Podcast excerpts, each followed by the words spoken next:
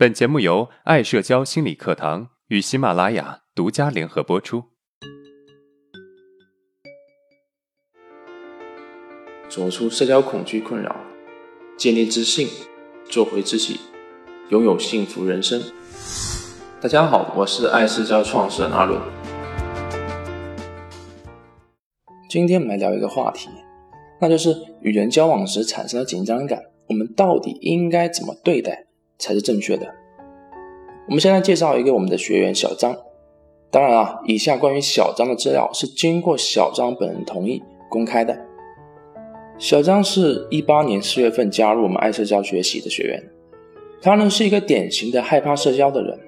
他产生这个问题啊，已经有两年了，是在高三的时候。那个时候啊，学习压力比较大，加上女朋友跟他分手的打击，他开始变得不爱社交，逃避社交。主要表现是不敢与人对视，容易表情不自然，跟别人说话的时候会脸红，特别是啊，对那些长得比较好看的、穿着打扮比较时髦的、看起来气场比较强的人，更加容易出现脸红的问题。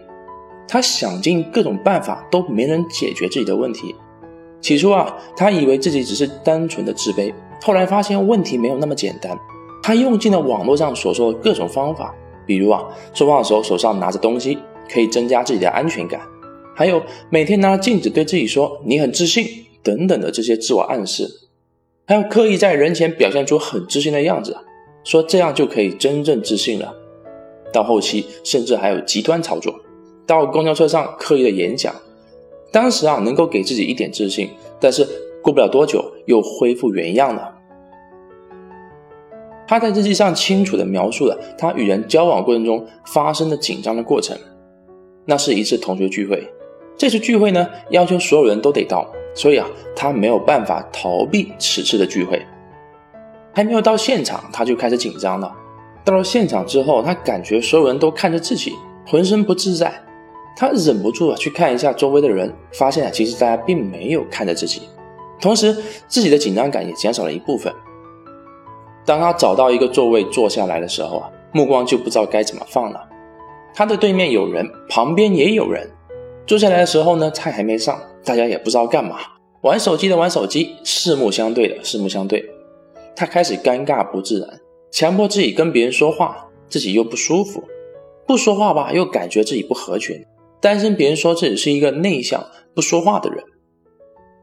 紧张产生的时候呢，就开始克制，可是越克制越紧张，越紧张呢就越克制，怎么都没有办法减轻紧张，实在忍不住了，就上一去厕所。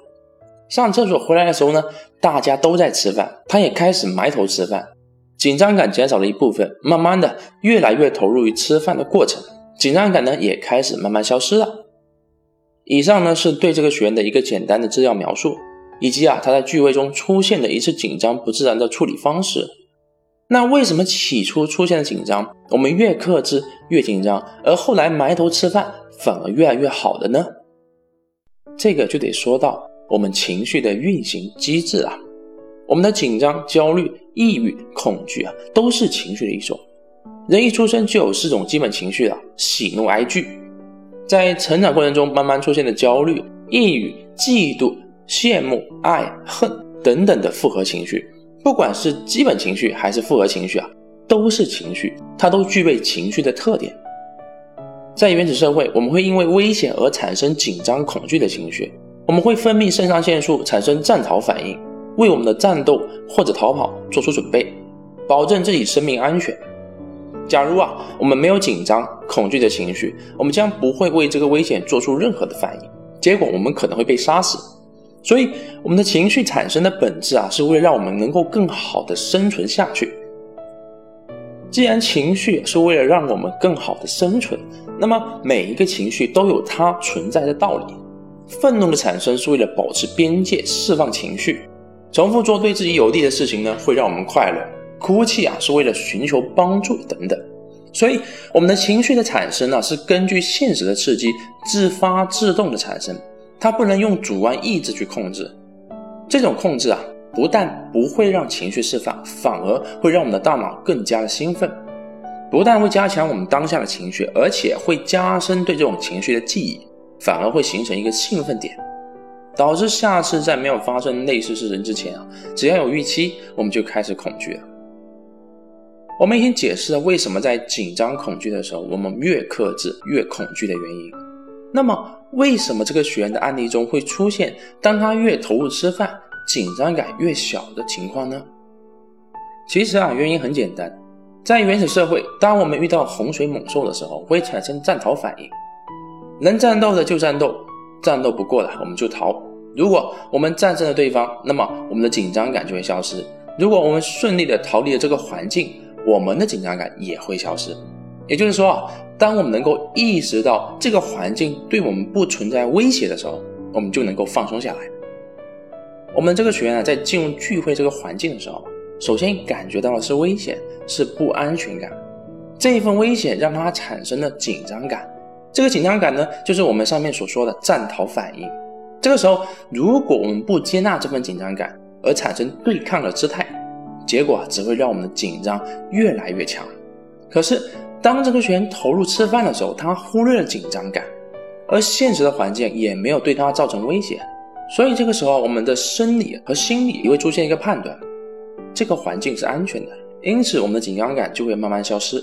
其实啊，这个过程中，我们是过分的判断这个环境的危险性的。只要我们能够不克制症状，投入当下，我们的身体会下意识的对这个环境做一个真实的判断。如果不危险啊，就不持续紧张了，因为没有这个必要。我们的身体心理系统是很聪明的。而说句实话，这不就是一个聚餐场合吗？哪里来的危险啊？好了，到这里啊，我们已经把该解释的解释清楚了。我相信大家应该都能够理解了。那么接下来啊，我们来梳理一下今天的知识点。第一，当我们在社交场合出现紧张的时候啊，我们越克制越紧张；而当我们越投当下，就能够越释放紧张感。第二，在社交场合的时候产生紧张，越克制越紧张，是因为啊，我们违背情绪的基本运行机制。情绪的产生啊，是受环境的刺激自动自发的，并不是空穴来风，所以我们应该尊重情绪的运行过程。第三。当我们在社交场合产生紧张的时候啊，我们投入于当下，会让自己变得放松。其实啊，是因为我们尊重了情绪发展的过程。当我们的心理生理系统判断这个环境是安全的，那么我们的紧张感就会慢慢消失，因为这样才能够保证身体不过分的消耗能量。如果今天的内容对你有帮助，欢迎订阅我们的专辑，也可以订阅我们的电台，获取更多有用干货的课程内容。也可以分享给有需要的朋友。阿伦这边谢谢你了。好，今天的内容就到这了。如果你有任何的疑问和想法，欢迎在音频的下面评论互动，我会挑选有代表性的问题进行回答。